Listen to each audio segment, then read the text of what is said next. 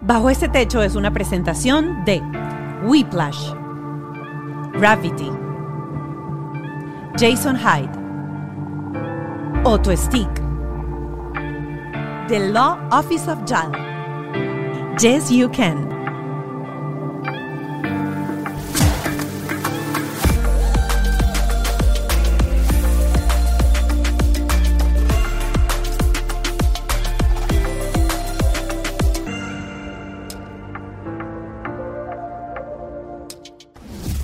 Uno tiene que aprender a poner límites en esta vida. Es decir, no pises acá, no me digas esto, no me gusta esto, no me gusta lo otro. Pero qué difícil es poner límite. Y uno pasa la vida diciendo, ah, sí, bueno, tranquila, ven, ah, sí, yo voy. Cuando uno lo que quiere decir es, no, no quiero. Uno habla con, o sea, o yo hablo con las mujeres alrededor mío y siempre terminamos diciendo que una de las cosas que más nos cuesta es decir no. Pues hoy vamos a aprender a ser asertivos. Hoy está con nosotros Stephanie Essenfeld, creadora eh, del programa Más Paz Mental. La pueden seguir en arroba Más Paz Mental. Ella es psicóloga y además es mamá de tres, dos gemelas de cinco años y un varoncito de ocho meses. Así que tenemos tela con qué cortar. Hoy bueno, le pusimos límite a la mamá, a la suegra. Aparte de eso, hablamos en este episodio acerca de las emociones, cómo ayudar a nuestros hijos a identificar las emociones, a validar sus emociones. Entramos en terminología, porque ahorita se habla mucho de que no etiquetes, valida, haz esto, pero ¿qué es esto? ¿Con qué se come? La terapia. Y eso fue otra cosa que conversamos y lo vas a escuchar aquí, que es, ¿por qué es importante hacer terapia? ¿Quién tiene realmente que hacer terapia? ¿Qué esperar? ¿Qué consigue uno cuando uno entra a terapia? Todo eso lo consigues en el episodio de hoy con Stephanie Essenfeld. Por supuesto, tengo que darle gracias a mis aliados, la gente de Whiplash, quien es mi agencia digital, Gravity, mi estudio, Ken Medina, mi productor, y mi productor ejecutivo, Ale Trémola. Recuerden seguirnos en nuestras redes sociales, por aquí las van a tener, arroba bajo este podcast, es la del podcast, arroba la Pascualoto. Y bueno, vamos a lanzarle ahí una arroba Ralph Kinar para ver cuándo regresa. viene por ahí, viene por ahí en algún episodio, va a aparecer, no se preocupen. Yo sé que todo el mundo está preguntando, ¿dónde está Ralph? El episodio no es lo mismo sin Ralph, hace falta la otra parte. Yo lo sé, yo se lo digo todo el tiempo, pero el señor está ocupado. Cuando él se desocupe, él va a venir acá porque todavía vive bajo el mismo techo que yo. Y así será. Eh, otra cosa que quiero decirles es que recuerden que está nuestro Patreon. que es Patreon? Esta plataforma en donde te suscribes por 5 dólares y vas a tener acceso a todos los programas especiales con especialistas. Cada vez que nosotros tenemos una entrevista de las que ustedes están escuchando con alguna personalidad, luego nos vamos a esa plataforma aliada y tenemos una conversación con el invitado y con la especialista. En el programa de hoy, Stephanie va a estar contestando preguntas de nuestra comunidad en Patreon. Y ahora sí, estamos listos para, como dicen los gringos, jump in y entrar en esta conversación acerca de límites y terapia. Ya está aquí, otra vez, yo siento como un déjà vu con este programa y ustedes dirán, ¿de qué están hablando de esta? Lo acabo de explicar en la entrada, claro está. Eh, más paz mental, Stephanie Essenfeld está sentada aquí conmigo, habíamos grabado este programa, había quedado buenísimo. Espectacular y algo pasó, magia, eh, Mercurio estaba retrógrado, algo por el estilo, y estamos sentadas aquí nuevamente. Y hace un minuto le dije, tú puedes creer que yo no me acuerdo ni siquiera de qué hablamos en el programa pasado. Pero esto es un programa especial en donde yo voy a tratar de sacarle a ella el máximo provecho eh, sobre dos cosas interesantísimas que ella siempre expone en sus redes sociales, que son límites importantísimos y obviamente todo esto de la crianza consciente. Em, y yo quiero arrancar, porque lo comentaba en una de las historias eh, cuando abrí una casilla de preguntas para saber qué querían preguntarle ustedes. Era que cuando hablamos de los límites en crianza y hablamos de las mamás y los límites, siempre pensamos los límites de nosotros porque estamos poniendo límites a los niños. ¿Cuáles son los límites de los niños? Pero si hay algo que yo he aprendido contigo, es que uno tiene que aprender a poner sus propios límites como mamá. Es decir, uno necesita esos espacios y necesita hablar claro con los hijos y con el marido, porque uno también tiene necesidades para mantenerse en calma, para mantenerse zen, para estar feliz. Y esos son límites que a veces son límites no muy bien recibidos, tienen mucha resistencia. Y quiero empezar hablando de eso. ¿Por qué es tan importante que nosotras como gerentes del hogar, como cuidadoras principales, porque por lo general el 90% de los casos siempre son las mamás las que llevan, digamos, la rutina de lunes a viernes de, de hijos, aunque hay también sus papás, stay home dads. Pero, ¿por qué es tan importante y tan sano para nosotros reconocer y aceptar que tenemos que poner límites, duélale a quien le duela? Es importantísimo porque los límites protegen tu mejor versión, literalmente. ellos protegen tus paz. ¿Y quién, quién es Mónica en su mejor versión? Es Mónica en paz mental. Si Mónica no tiene paz mental y tiene rabia, frustración, resentimiento, ansiedad, entonces, ¿qué van a recibir tus hijos, tu pareja, la gente que quieras de ti? Va a recibir a Mónica reactiva, a Mónica con sus mecanismos de defensa, ¿verdad? que, usualmente los mecanismos de defensa son, son creados cuando somos pequeños, en momentos de trauma, y son mecanismos de defensa que no nos funcionan, que, que no nos ayudan, que no nos permiten relacionarnos desde la paz y desde el disfrute. Entonces, por eso es tan importante, porque si tú vas a liderar, ¿verdad? Si tú vas a criar, si tú vas a acompañar a estos seres humanos que te necesitan, que te necesitan consciente, que te necesitan en paz, entonces tú tienes que honrar tus necesidades. Y para tú poder honrar tus necesidades, necesitas límites sanos. Ahora, para entrar un poquito más, porque el otro día eh, estaba conversando y no todo el mundo tiene como estos conceptos bien claros de establecer los límites y cuáles son esas necesidades y cuál es esa, esa eh, por qué es tan importante. Por ejemplo, eh, para explicar un poco esa dinámica de por qué el límite es importante y cuál puede ser uno de esos ejemplos de reacción que nosotros no lo vemos y esa reacción es causada porque no establecemos límites. Un ejemplo, ¿te gustaría que dé un ejemplo? Claro, para que la gente diga, ah, ya sé con qué se come eso, porque a veces uno le habla así y uno tiene que tener terapia encima para entender ciertas cosas y decir, ah, resulta que esto que hizo mi hijo o esto que me pidió no sé qué fue el trigger, fue el detonante para que yo respondiera con rabia, con agresividad o para que me ponga triste o etcétera. Entonces, como para explicarle a la gente que no maneja ese tipo de cosas y empiece a reconocer ¿Qué le está pasando para que diga, aquí pasa algo y uno pueda pensar un poquito más y decir, claro, esto me pasó porque yo no dije no. Esto me pasó porque no le pedí ayuda a mi marido. Esto le pasó porque yo no dije, a, mí no me toca todo esto. Aquí somos responsables los dos y sentarnos en una conversación sana a decir, yo necesito un día a la semana tiempo para mí. Yo necesito que cuando yo me vaya a bañar es tiempo para mí. Yo necesito tomarme un café en el, en el balcón, tiempo para mí. Haz magia con los niñitos allá adentro. Por poner un ejemplo. Ok, vamos a poner, te voy a dar el ejemplo de que tú, para ti tus mañanas son sagradas, ¿verdad? A ti te, tú te das cuenta de que tú te levantas en las mañanas y tú necesitas ese espacio para ti, para tu familia, ¿verdad? Y a tu mamá le gusta venir en las mañanas a tu casa a visitar. ¿Ok? Ese es típico ejemplo que escucho muchísimo. En... Más que ellas juran que están ayudando. Exacto. Ellos lo hacen. Ellos lo hacen de buena, de buena, de buena nota. Y eso es uno de los tips más importantes, aprovechando que estamos ahí, cuando vas a establecer límites. Uno de, de los consejos más importantes es asumir buena intención.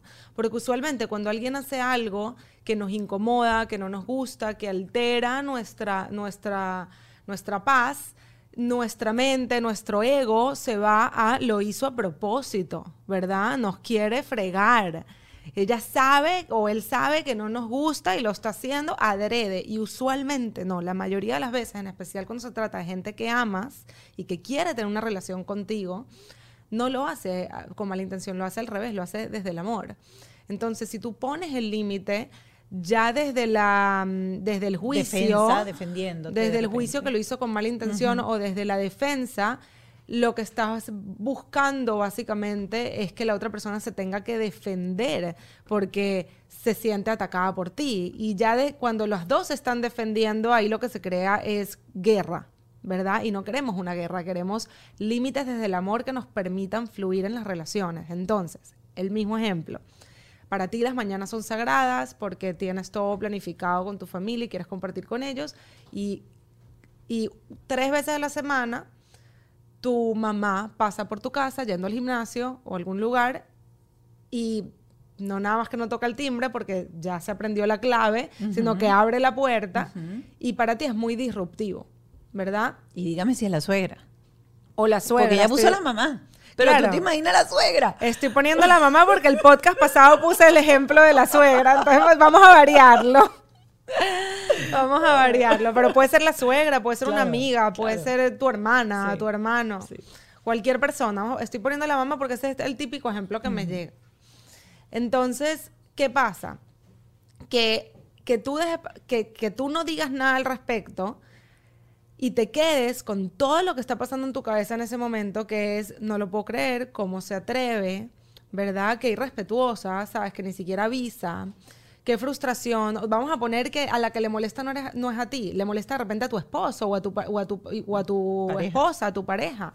Eso también es disruptivo, porque entonces tu pareja te empieza a resentir a ti porque te toca a ti poner los límites con tu mamá. Entonces, entonces, en ese momento que tú identificas que hay resentimiento, que hay frustración, que empiezas ya el día molesta, ¿verdad? Porque ya en el momento que, que te molestas y no dices lo que piensas porque, y te autotraicionas para Porque mantener paso, la paz. De paso a uno le da, o sea, le da como dolor. O sea, a mí, a mí me ha pasado, por ejemplo, hay momentos, ahorita que acabo de pasar, por ejemplo, el, el momento de la pérdida, yo tenía a mi tía viviendo en mi casa y mi mamá, y yo sé que ellas venían a hacerme compañía, ayudarme, y yo en el fondo lo que quería era estar sola, yo no quería hablar con nadie, yo no quería que nadie me, tocara el hombro, yo lo que quería, mis dos muchachos y ya está.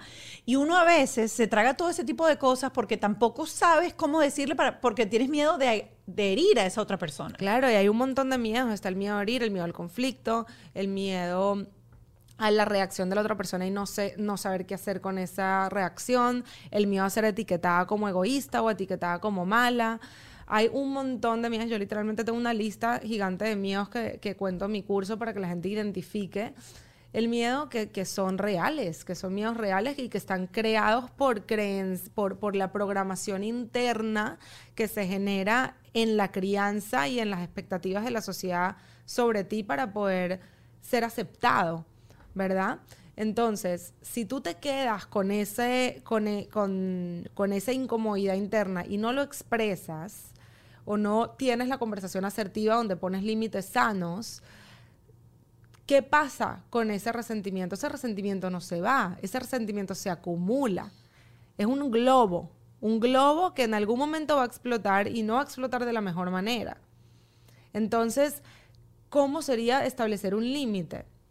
Sentarte con tu mamá o con esta persona y empiezas por los facts. Le dices, mira, las últimas tres semanas, em, cada vez, los martes, miércoles y jueves, que son los días que tú vas al gimnasio, pasas por nuestra casa. Yo sé que tú lo haces desde el amor y la mejor intención y desde querer ayudar y no sabes cómo aprecio eso al mismo tiempo. Y entonces ahí hablas de lo que significan las mañanas para tu familia y de lo disruptivo que puede ser que ella llegue a la casa sin anunciar, sin preguntar. Entonces le dices, y te quiero ver, te quiero ver, ¿por qué no cuadramos para vernos en la tarde? Que ya en la tarde tenemos la disponibilidad energética, emocional y de tiempo y dedicarte de verdad y poder compartir contigo. Y ahí entonces se crean lo que son los acuerdos bilaterales. Me funcionan a mí y te funcionan a ti también. Entonces, importante recalcar de aquí, primero, encontrar y detectar esa situación que te está generando un malestar. Llámelo como lo quieras llamar, pero algo que te está haciendo ruido por dentro. Lo segundo es decirlo y hablarlo y arrancar con los hechos, con los facts. Luego con lo que sientes tú y lo más importante, buscar una solución para llegar a un acuerdo entre, las, entre ambas partes. Claro, que otra cosa que le puedes añadir ahí, que eso también lo explico en, en mi curso, en, la, en el módulo de asertividad, eh, una vez dices cómo, cómo, cómo lo sientes, puedes hablar también de la consecuencia negativa que tiene en ti y en la relación que eso continúe pasando. Y cuando pides una solución, vamos a poner que dices, vamos a empezar a vernos en las tardes, ya que, no, que es lo que lo funciona a nuestra familia, te funciona a ti, qué tardes te funciona, puedes hablar también de las consecuencias positivas Ok. que va a tener el que esta persona honre tu límite. Y le dices, imagínate qué rico que tú llegas, llegues a la casa y realmente te sientes bienvenida. Y que realmente yo me pueda sentar a tomarme un café contigo y prestarte atención sobre lo que viviste durante tu día. Va a ser mucho más enriquecedor para las dos. Y eso es importantísimo que, que uno lo, lo, aprenda a detectar y no solamente con las situaciones con adultos, como tú estás diciendo, sino en la dinámica de los niños, porque a veces estamos que hasta para ir al baño tienes a un niño sentado en las piernas, o sea, no tienes espacio. Y la verdad es que no tener espacio te hace explotar. Yo en uno de los de los eh, de las capsulitas que monto en mis redes sociales hablaba del mom rage y al final ese mom rage es una necesidad imperativa de algo que tiene uno y sencillamente es esa explosión que tú dices que cuando va a explotar va a explotar por algún lado. Entonces con los niños también. Y con los niños vas a la misma, digamos, secuencia de, eh, de, de, de, cómo plantear el problema. Con los niños hay un acercamiento distinto para imponer ese límite de mamá. Se explica de la misma manera, lo que pasa con los niños es que es importante hablar en su idioma. Muchas veces hablamos en nuestro idioma y los niños no necesariamente comprenden, entonces es abrirte un poco más a la curiosidad para ver cómo están observando ellos la situación y así poder abordar el problema entendiendo su perspectiva y, la historia que ellos están contando. Con los adultos lo puedes hacer también así, pero con los niños es todavía más poderoso. A mí me pasó con una de mis hijas, yo ahorita tengo un bebé de ocho de ocho años, Ocho años, ocho meses. No, ocho años todavía no. tan rápido. No, estás loca, no me lo estoy disfrutando tanto que no te puedo explicar. Pero mm, tengo una niña que es muy delicada y otra, la otra de mis hijas, yo tengo morochas de cinco años, eh, que, mm, que no mide su, su, fuerza. Entonces ella le quiere dar amor y su manera de darle amor es darle un abrazo tan apretado que el pobre niño le duele y se pone a llorar, el bebé. Entonces, ¿qué hacen los adultos? Eh, no lo agarras así, ¿verdad? No lo agarras así. Por favor, no le, no, no le sostengas la mano. No le agarres la, la, cabeza. Constantemente, no, no, no, no, no. Hemos tratado el a gesto, a diferencia de esto, tampoco ha funcionado. Y el otro día la escucho, la pobrecita, dice, yo soy una muy mala hermana. Ay, pero de dolor. Me dice en el carro, yo estaba en el carro. Y yo, ¿por qué? Y me dice, porque le hago daño a mi, a mi hermano uh, ok, ¿sabes? Yo regulándome porque me, me dio en el corazón. Y le digo, cuéntame más mi vida. Y me dice, bueno, ma, que yo cada vez que lo abrazo, no sé qué, me dicen que no lo haga, que no lo haga. El otro día no sé quién me gritó, obviamente, porque lo estaba apretujando muy duro. Yo soy una mala hermana porque yo le hago daño a mi hermanito. Eh, tuve que deconstruir toda la historia. No, eso me lo vas a tener que ayudar porque esto está para mí, esto está para mí, esto está para mí ahorita. Y, mi hija tiene dos años, pero me pasa lo mismo con Mark. Mark es demasiado tosco y demasiado fuerte y demasiado violento con ella y entonces son gritos todo el tiempo porque ella la única manera que tiene para defenderse es pegar literalmente un grito. ¡Ah! Claro. Y, y claro, cuando empiezas con no Mark, no Mark, no Mark, cuando te pones a dar cuenta, él está sentado en el sofá con los ojos así del gato con botas, así como, no puedo hacer nada. Entonces, ¿cómo, duele. Claro, ¿cómo, ¿cómo hace uno? Bueno, primero exploras la historia. Entonces, cuéntame más. abrirte la curiosidad, no decirle, no, tú no eres mal hermano, porque de ahí no lo llevas a nada. Ella, tiene la creencia, que es válida, de que es mal hermano. Ok, cuéntame más. Cuéntame de dónde sacaste que eres mal hermana. Em, una vez recibes la historia, validas, tú sabes validar súper bien, hemos hablado de esto varias veces, cómo suena la validación.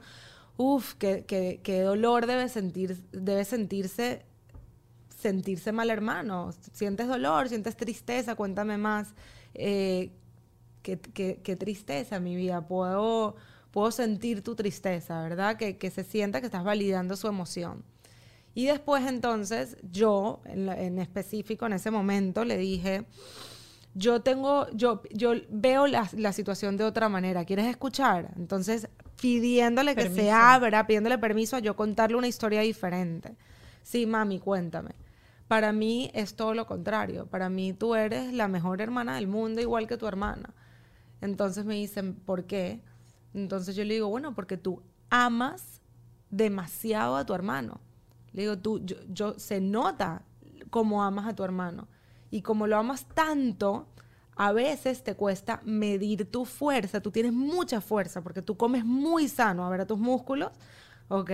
Entonces, como. Ahí te vas al lenguaje de ella. Me voy al lenguaje de ella. Y aparte se emociona, uf, qué rico que tengo músculo. Y como lo amas tanto y le quieres dar un abrazo, yo me la paso dándole abrazos a Ethan, tú lo abrazas y no mides tu fuerza y eso hace que le ocasione dolor, pero tú no lo haces a propósito, tú lo haces a propósito. Cuando tú lo abrazas, ¿tú lo quieres herir o le quieres dar un abrazo porque lo amas? No, le quiero dar un abrazo porque lo amas. Ok, entonces ahí entonces le devuelvo la, la respuesta, la solución a ella. Entonces, si tú lo amas demasiado y tienes mucha fuerza porque comes muy, muy bien, y a Eitan le ocasiona dolor cuando lo abrazas, ¿cómo podemos solucionar esto? Porque yo no quiero que tú le dejes de dar abrazos a tu hermano, porque tú lo amas mucho y se siente rico abrazarlo. Uy, esta es la parte que más me interesa, pues yo no he llegado ahí. Ya, yo, yo llegué hasta, hasta lo último que dijiste, de decirle que es muy fuerte y que tiene eso. Ahora, ¿cómo corregir el comportamiento y cómo hacer que ellos tomen esa, porque es complicado, porque también son unos niños, o sea, son, son un cúmulo de emociones. ¿Cómo haces para que una niña controle? Yo a veces le digo, mi amor, acuérdate que ella no tiene lenguaje verbal todavía lo suficiente para decir qué es lo que no quiere. Incluso ella cuando dice no, por ejemplo, él no le respeta el límite, porque él, está haciendo, él está haciendo cariño, él no le está haciendo, él no le está haciendo una maldad. Él le está tocando la cara y ella empieza, no, no, y él sigue porque él siente que tiene que darle. Entonces él no respeta el límite de ella. Yo le estoy diciendo, mi amor, ella está pidiendo un límite. A veces digo, Dios mío, ignórala. Porque es que a veces está tan irritada ella porque él es tan, o sea, es como te, es el virito. Es encima, o sea, le encanta, juega con ella, está todo el tiempo arriba. Pero ella llega un momento que ella necesita su espacio. Y tú imagínate a alguien que te esté tocando la cara todo el día, tú dices, ya, yo soy una muñeca, no me toques más la cara. Claro. Lo que hago yo en ese, en ese ejemplo es que trato de mm, buscar la manera de que ella se ponga en la posición de esa niña. Entonces, por ejemplo, le doy un beso muy duro, ¿verdad? Em, y le digo, ¿a ti te gusta este beso? Le digo, ¿te gusta más este beso? Y le doy uno más suave. ¿Cuál te gusta más? Y usualmente van a preferir el más suave. Entonces, hasta que tiene la edad que tiene el mío, que él sabe que tú estás testeando y te dice el otro, aunque le gustó el más suave, pero tú sabes cómo son de retadorcitos, entonces te dice, no, me gustó el otro. y en los ojos tú lo estás viendo, que te lo está diciendo solamente para que tú digas, ok, por aquí tampoco voy a poder llegar.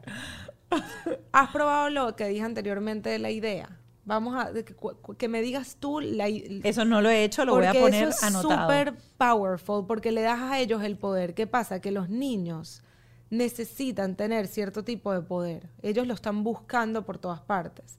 Entonces, mientras más tú ejerces poder sobre los niños, a pesar de que tú estás pensando de que de que eso es parenting y eso es lo que va a funcionar, funciona menos porque entonces se convierte en una lucha de poder. Correcto. Entonces, mientras más poder tú tienes, más poder él va a querer tener, más duro lo va a abrazar, porque tú no vas a decir qué hacer. Claro, por eso me, le dice que te, le gusta más el beso duro. Exacto. Entonces, si tú planteas la situación y él mismo saca la idea, ¿verdad? Que, lo, que, que, que ya, ¿cuántos años tiene él? Ocho. Bueno, él ya tiene la capacidad mental para para que se le ocurran diferentes maneras de relacionarse con su hermanito, que funcione la relación y que él no se tenga que sentir como un mal hermano, sino al revés. Cuando él surge con la idea, ahí es donde viene el reforzamiento positivo, que a mí me parece que es súper importante, porque muchas veces estamos constantemente enfocados en lo que está haciendo mal, pero no le damos el reconocimiento de, de validación cuando, cuando lo está haciendo de alguna manera bien. Y ahí es cuando es la oportunidad más importante para decir qué buena idea. ¿Cómo se te ocurrió? ¿Verdad? Y que cuando lo haga le preguntes cómo te sentiste.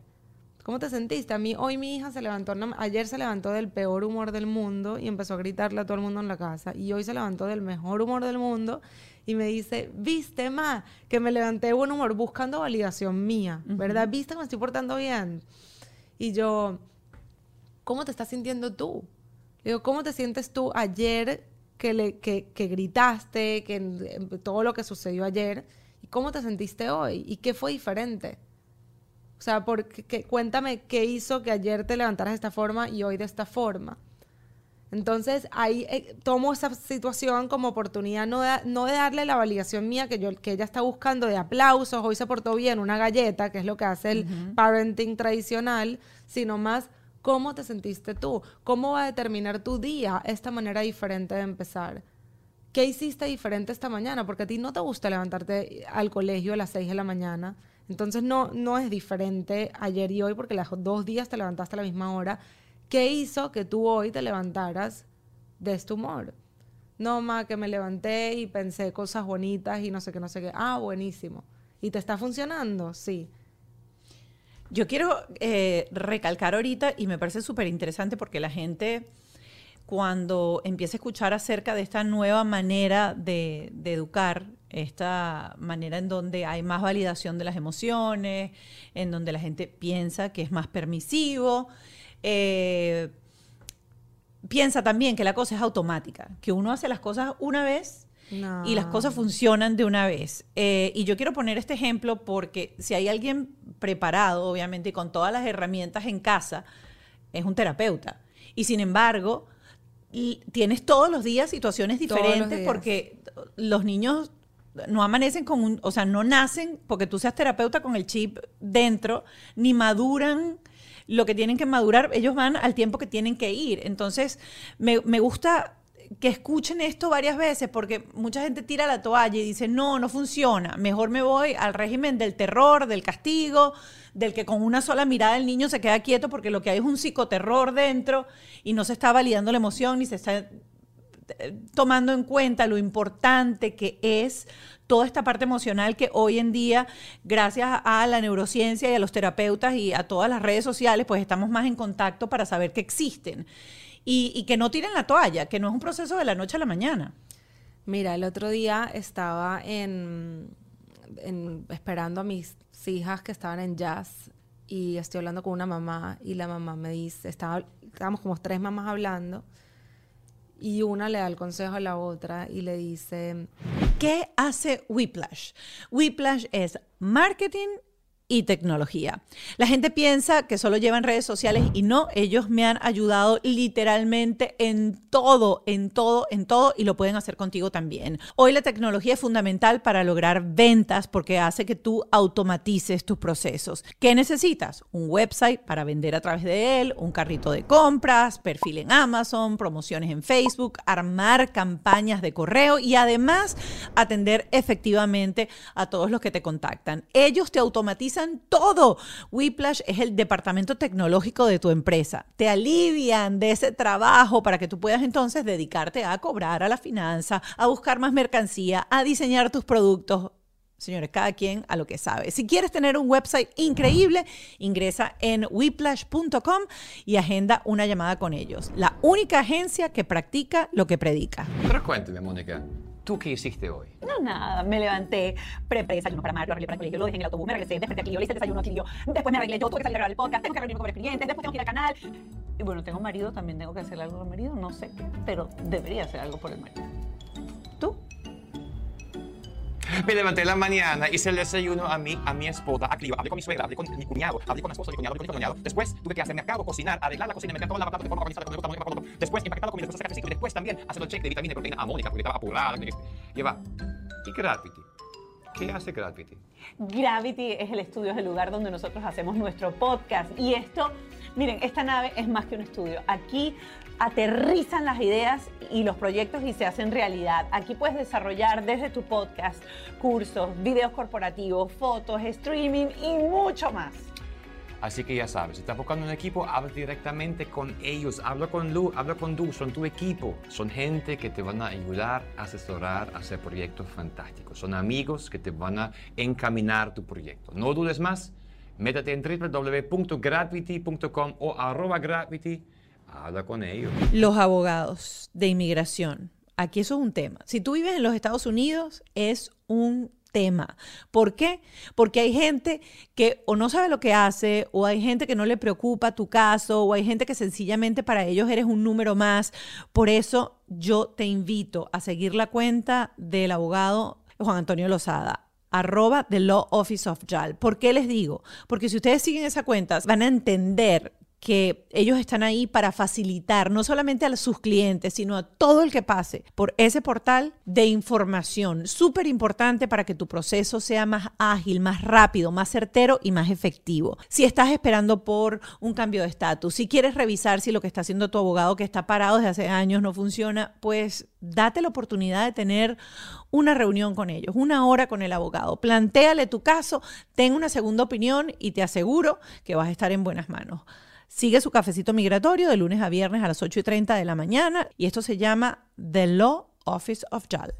Y aquí sigo, sigo en este reto que me propuse de 90 días, de tres meses, de recuperar no solamente mi peso, mi cuerpo, porque después de una pérdida hay un desbalance de todo tipo, de paso la parte emocional, a uno no le provoca moverse, no quiere empezar a hacer ejercicio, no quiere empezar a comer saludable. Yo recuerdo que hace unos, unas semanas yo estaba que veía la M de McDonald's y ahí me paraba a hartarme papitas para castigarme, para saciar mi tristeza. Y estoy súper enfocada. Arranqué con mi detox y después del detox voy a empezar con mi plan de nutrición para bajar las libras que necesito. Tú también lo puedes hacer. Hay gente que ha perdido 10 libras en la primera semana solamente siguiendo el plan de detox. ¿Quieres saber más? Entra en arroba can y date el chance, porque si otros han podido recuperar su figura y su peso comiendo rico, comiendo saludable y siguiendo las reglas del semáforo, tú también puedes. Yes, you can. Y una le da el consejo a la otra y le dice, ¿tú no le has dado una paliza a tu hija? Y la otra le dice, no, y le dice, eso es lo que te falta, dale una paliza y ya todo lo que tú buscas se va a solucionar. Y yo me volteo y le digo, tienes toda la razón. Le digo así. ¿Cómo hiciste eso? Escucha. Le digo, tienes toda la razón. Una paliza resuelve tu problema. Le digo, ¿cuál es tu problema? La incomodidad de que la niña llore, la incomodidad de que la niña te rete, eh, la incomodidad de que, entre comillas, no se porten mal. Y una paliza lo soluciona, tienes toda la razón. Le digo, ahora, si yo busco, si mi objetivo en mi crianza es criar niños con autoconfianza, resiliencia, inteligencia emocional, buena autoestima, autovalor, esa paliza me lo daña todo. Le digo, va, mis objetivos de que se porten bien, ¿verdad? Y de que hagan lo que yo diga, eso se va a solucionar así, inmediato. ¿Por qué? Porque le voy a crear un miedo interno, que un trauma que el niño no va a querer volver a experimentar y qué mecanismo de defensa va a tener que, que crear el sistema del niño, la complacencia, ¿verdad? El portarse bien, el ser el mejor niño ante los ojos de su mamá, porque qué miedo que, que me dé una paliza. Entonces le digo, entonces ese objetivo de corto plazo, claro que lo voy a conseguir. Le digo, pero mi objetivo de largo plazo, que es que este niño crezca con, eh, utilizando su voz, siendo asertivo, no permitiendo que nadie abuse de ellos, que tenga relaciones sanas y no tóxicas. Ese objetivo lo perdí completamente en el momento que le pego, le pego la paliza. Entonces, ¿sabes qué? A pesar de que tienes toda la razón, yo prefiero el, el camino retador. Ay, me hubiese gustado estar ahí para ver la cara de esa mamá. ¿Qué cara puso? Pero el ponche ha tenido que ser horrible. Así como que trágame tierra. Ahorita me siento mal. No, pero, pero, pero eso, mira, yo creo que lo peor que pueden hacer las personas que tienen voz y que tienen contenido y que tienen conocimiento es, quedarse, callados. Porque somos una generación que se está transformando, somos una generación que está aprendiendo cosas nuevas que antes, eso no estaba en la enciclopedia Barça que tenían nuestros papás o la enciclopedia Salvat que estaba en las bibliotecas de nuestras casas.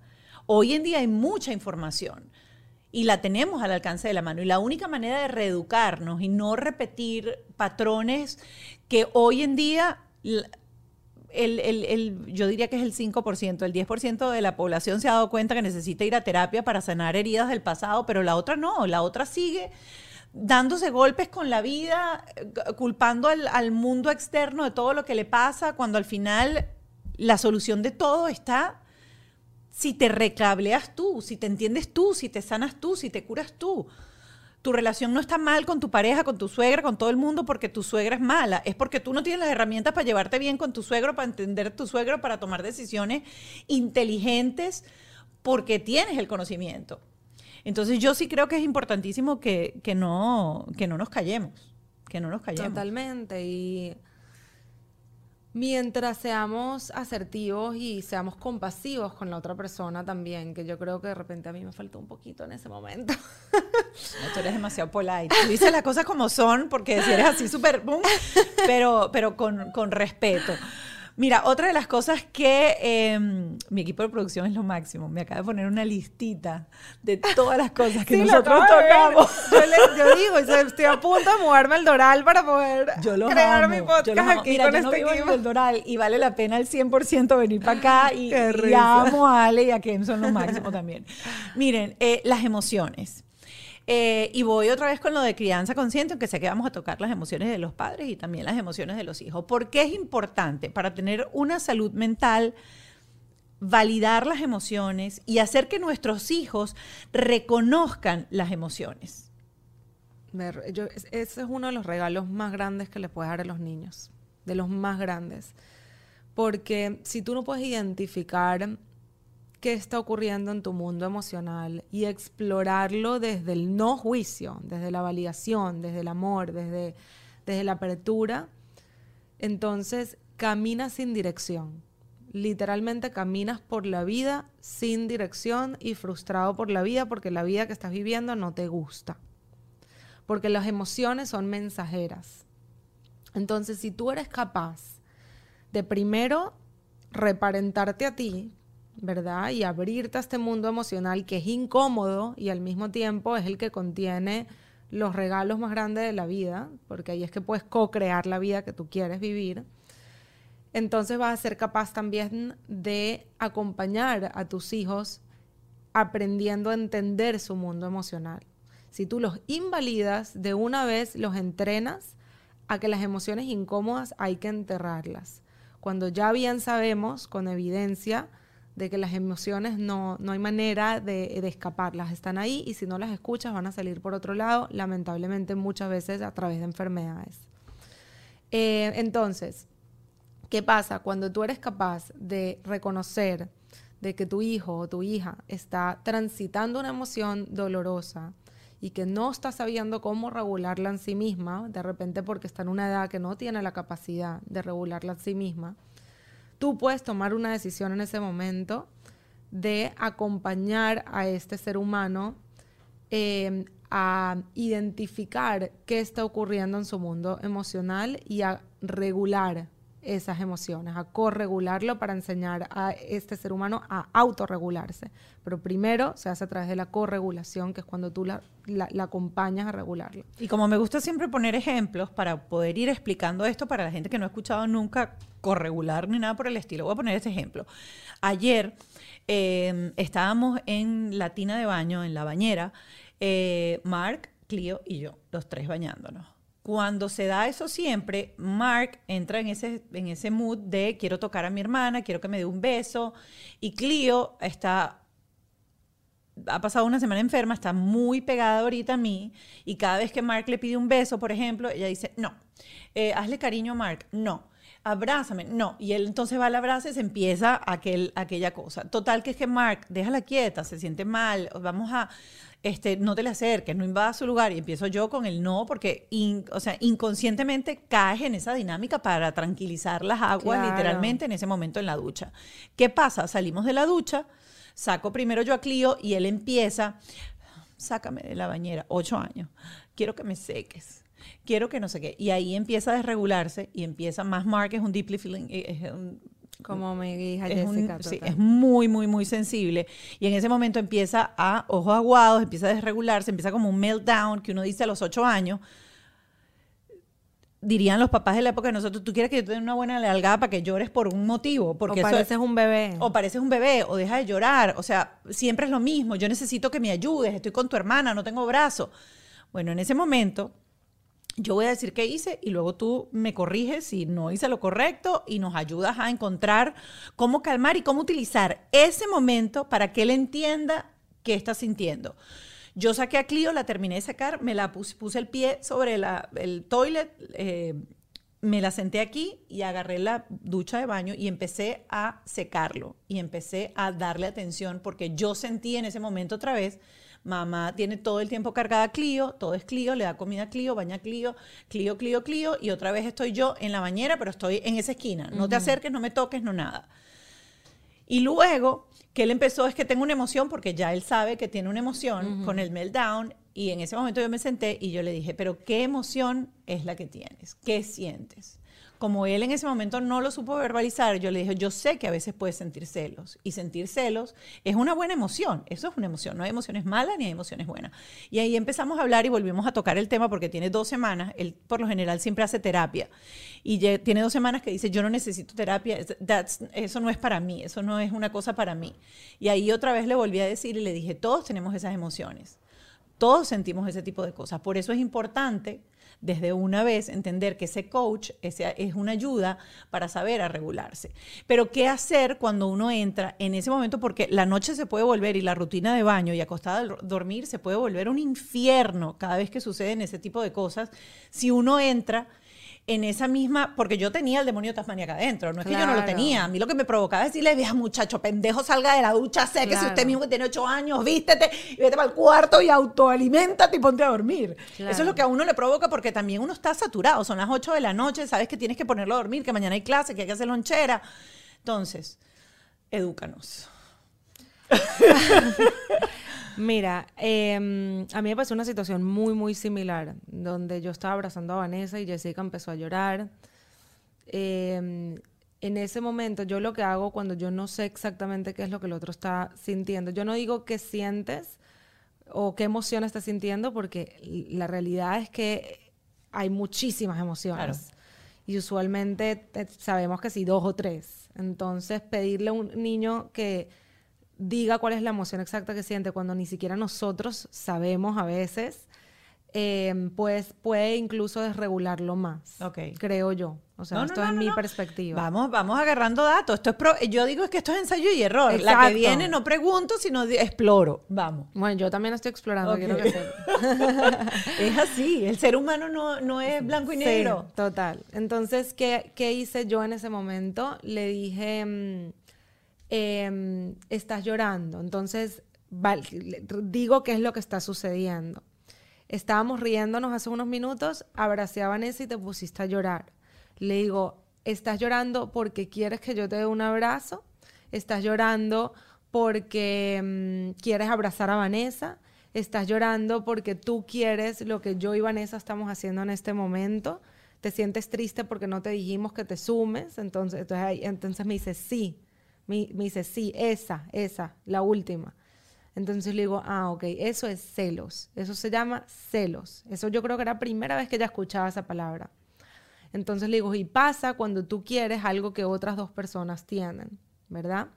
O algo que otra persona tiene con otra persona. Y le digo, ¿tú quieres también un abrazo? Y me dice, sí. Yo le digo, ok, sabes que tú me lo puedes pedir. A mí me encanta darte abrazos. Tú puedes utilizar tus palabras. Yo digo mucho eso, utilizar tus palabras, utilizar tus palabras para pedirme lo que quieres. Le digo, aprovecha que te estoy escuchando, ¿qué quieres? Me dice, mami, quiero un abrazo. Entonces, de esa manera, la estoy entrenando desde muy chiquita a pedir lo que quiere con sus palabras. Y eso es una enseñanza de asertividad, que utilizar tu voz es de las cosas más espectaculares que podemos enseñarle a un niño para que lo pueda hacer durante toda su vida. En ese momento le digo, buenísimo mi vida, voy a terminar de abrazar a tu hermana y en el momento que termine, vienes tú y me abrazas o te sumas a nuestro abrazo. Entonces de esa manera tam- también le enseño de que está bien querer algo y no obtenerlo de inmediato. Y el turno, exacto, esperar. El es turno. Correcto. Entonces, porque tú estés incómoda no significa que yo voy a dejar de abrazar a tu hermana. No, porque tú estés incómoda y tú puedes verbalizar lo que piensas, yo voy a terminar mi momento de abrazo con tu hermana y después vienes tú que y me encanta darte el abrazo. Entonces, esa fue la manera que yo lo manejé y creo que me salió bien porque una semana después me dijo, mami, siento celos. Quiero un Quiero abrazo. Qué bueno. Nosotros pusimos una, una palabra clave que es clom. Ay, Dios mío, lo acabo de decir. Él fue el que me dijo. Yo dije, bueno, cuando pase eso y sientas eso que estás sintiendo, yo quiero que me digas, vamos a poner una palabra que solamente la sabemos nosotros dos. Y en ese momento quiere decir que necesitas atención. Qué belleza. Porque eh, eh, él dice, quiero atención. Y así fue anoche. Al final yo acosté a Clio, le dije, vamos a hacer lo siguiente, acompáñame, dejamos a Clio, la cambiamos, la colocamos en la cuna, la tapamos y yo me acosté con él en la cama. Eh, porque yo sí considero a veces importante entender que son niños y hay que ponerse en, el- en los zapatos de ellos por un ratito y olvidarnos de que la rutina eh, y que es tarde y que te tienes que levantar mañana súper temprano y que te falta hacer 30 mil cosas son, mira, ese niño se durmió en cinco minutos. Y esos cinco minutos que yo tomé de mi tiempo para acostarme al lado de él y darle atención solo a él en ese momento, valen oro. Valen oro y cambia, cambia mucho a futuro. O sea, no es nada más el efecto del momento, es a futuro. Es su autoestima, es el sentirse amado, el sentirse que eres un espacio seguro, el sentir que puede pedir lo que necesita, el levantarse el día siguiente con otra energía, con otros pensamientos, con otras creencias de sí mismo. Lo tocamos ahorita y la gente dirá, esta mujer está loca, está mandando al hijo que tiene ocho años a terapia y el hijo dice que no necesita eso y ella está otra vez, vamos, vamos, vamos, vamos, vamos. Yo no lo tengo todo el tiempo, pero siento que en, en este momento eh, pasó un poquito cuando Clio estaba recién llegada a la casa, y hicimos como dos, tres sesiones y todo fue así. Y ahorita hay otra vez como un repunte de esa energía en donde después de que pasa algo, él se va por una esquina y me dice, ay, ya, no, o sea, da lo mismo, whatever, tranquila. Y esa sensación de, ay, ya, me, rindo a esta necesidad de querer ser visto y, y querer ser atendido porque mi mamá no me va a parar, total, la otra siempre está ahí metida.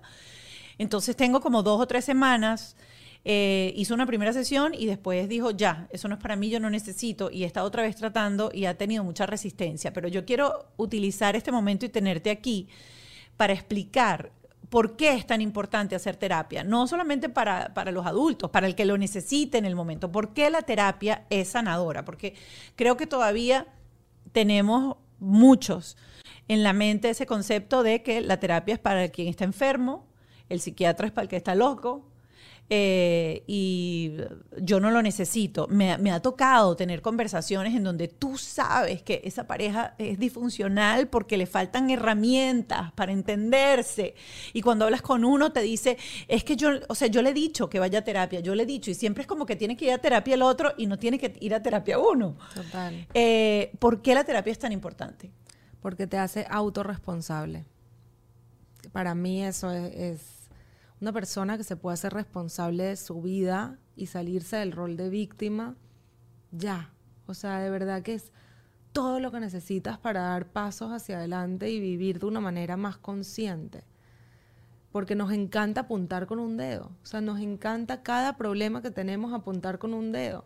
Es que él, es que ella, es que la vida, es que la enfermedad, es que cualquier cosa que no esté bajo nuestro control, entonces nos metemos dentro de ese rol de víctima y no nos permitimos observarnos a nosotros mismos y preguntarnos de qué sí tengo control, de qué sí soy responsable, de qué manera yo tomo responsabilidad, así sea del 1% de la realidad que estoy viviendo o del conflicto que estoy teniendo.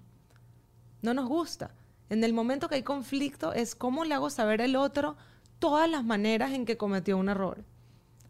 Pero no sabemos decir, ¿sabes qué? Aquí cometí un error o aquí lo pude haber hecho diferente o te pude haber hablado con un tono diferente. No sabemos hacer eso. Entonces estamos en constante conflicto con cada persona que nos cruzamos porque cada persona tiene un mundo interno completamente diferente. Y a veces tus traumas y mis traumas o nuestras heridas no sanadas o nuestros mecanismos de defensa van a chocar. Entonces, si nos apuntamos con un dedo, no vamos a llegar a ninguna parte. Es siempre una guerra de poder. Es Siempre una regla de hablando, poder. ¿Quién gana? ¿Quién gana? Y la gente cuando te escucha decir esto, digo, bueno, pero vuelves otra vez y es que a veces la- el papel de víctima está tapado por un velo en donde ni siquiera ves la situación. Muchas veces, ah, eh, y, y, mm, voy a poner este ejemplo, eh, Ralph y yo hacemos terapia a veces y hacemos terapia de pareja en momentos de la vida en donde teni- hemos ten- tenido que llegar a lo que llaman un messy middle, a esa mitad eh, que es complicada, incómoda para los dos, porque a veces un mismo hecho y una misma situación, dependiendo a tu bagaje de vida, de historia, de heridas, de todo, te hace ver una situación totalmente diferente al otro, aunque la hayan vivido en el mismo lugar, en el mismo momento y los dos estaban ahí. Por eso es tan importante entrar en conversación con otra persona que te haga preguntas para que ese velo que uno tiene enfrente se caiga. Porque si no, uno siempre dice que uno está perfecto, que uno está bien. No, todo bien. Y que todo, perfecto, bien. Y el problema es el otro. Porque a veces la gente dice víctima, ah, pero yo no soy víctima, yo no ando por ahí diciendo, ay, es que con voz de víctima. A veces puede ser víctima sin voz de víctima y decir, o sea, que yo soy normal, todo está bien. Entonces, ahí no tengo voz de víctima, pero estás echándole otra vez la culpa a todo lo que está afuera.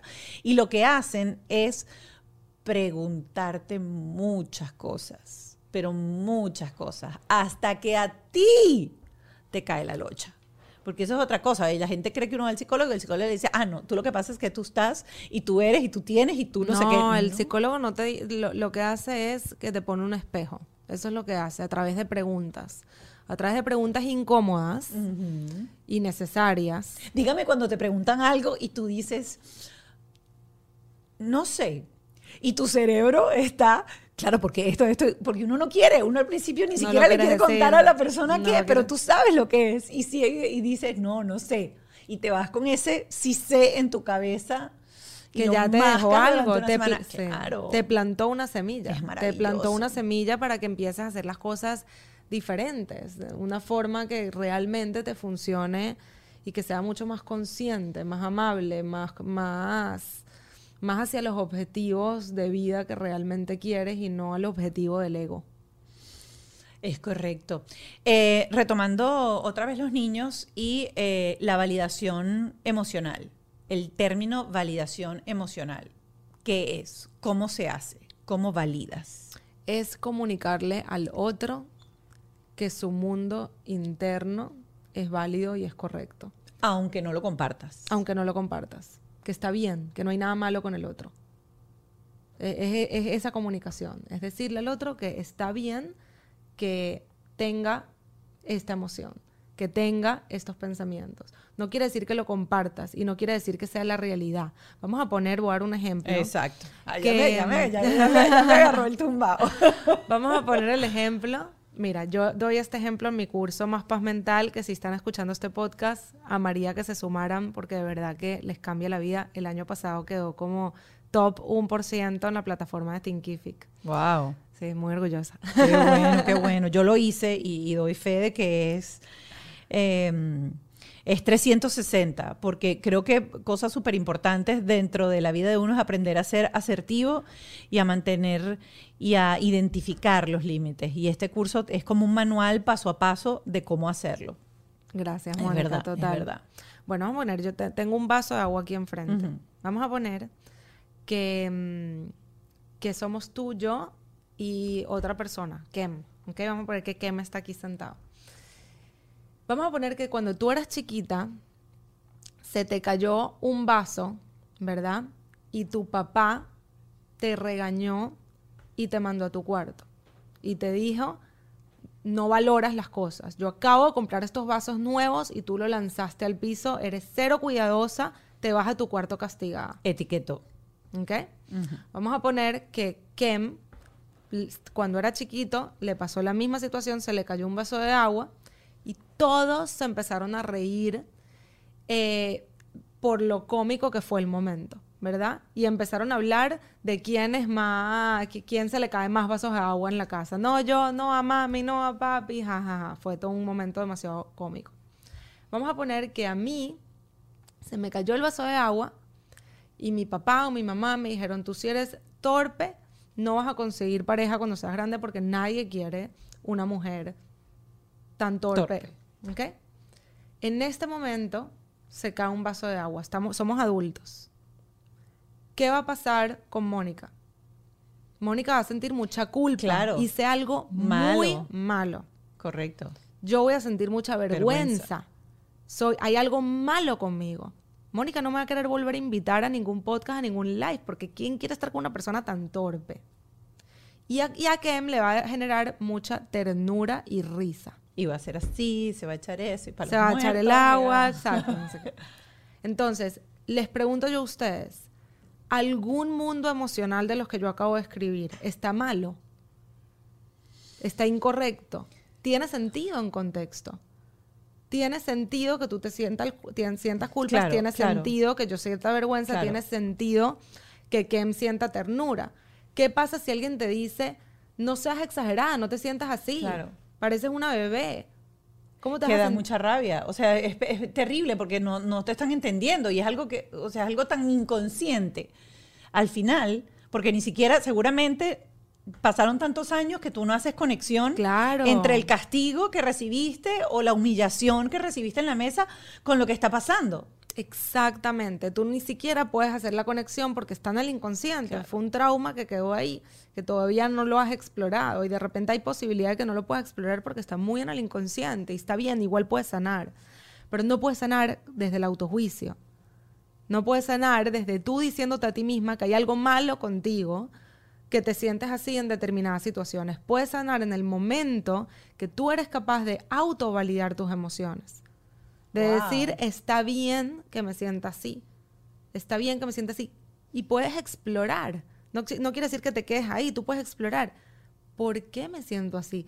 ¿Por qué cuando se me cae un vaso de agua, yo he visto que las personas se ríen, no pasa nada, son más nice con ellos mismos, más buenos, más amables, y yo me trato tan mal? y explorarlo desde la curiosidad y desde la amabilidad, desde la autocompasión. Desde ahí sí puedes sanar. Por eso es que las etiquetas son tan dañinas en los niños. Por eso, y las etiquetas positivas como las etiquetas negativas, porque igual al niño que tú le dices, eres la niña perfecta, tú eres la mejor hermana, la más organizada, la más callada. Entonces al final uno dice, bueno, pero ¿será que uno vive con aquel estrés porque a uno le dijeron que uno es el organizado, que uno no puede dejar los zapatos regados y, le genera uno como un, co- como un estrés, pues?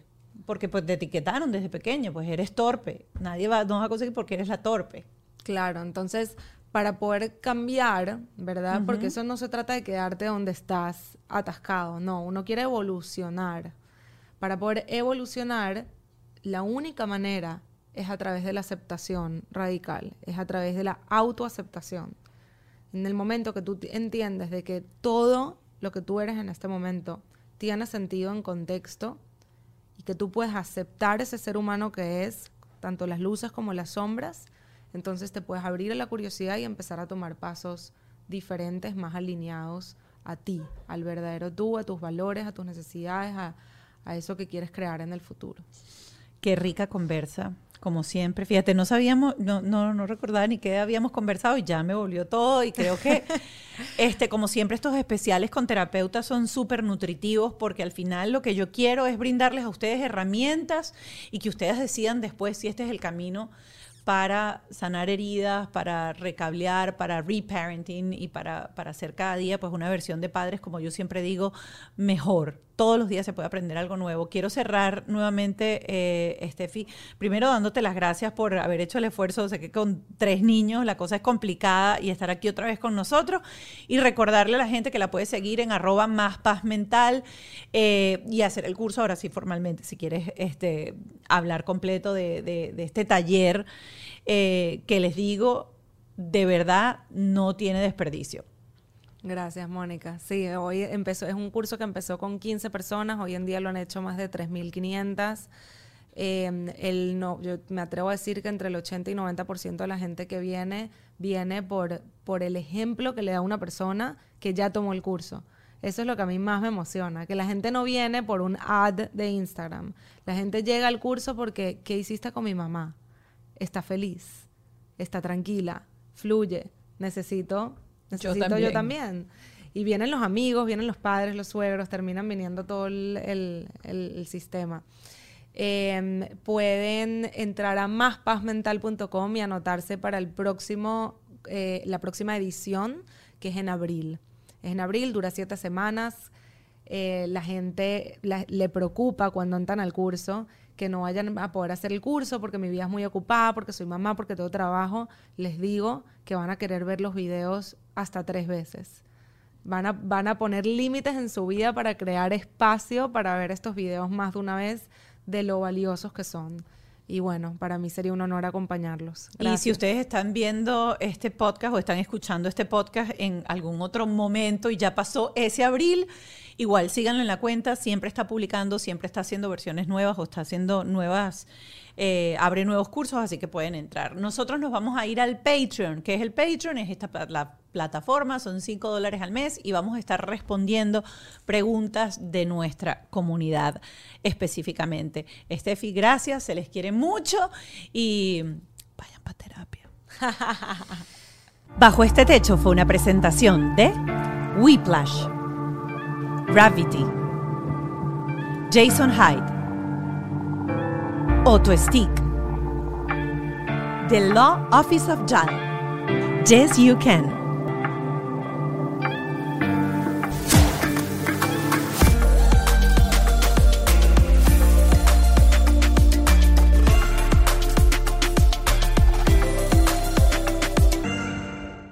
¿Estás listo para convertir tus mejores ideas en un negocio en línea exitoso? Te presentamos Shopify.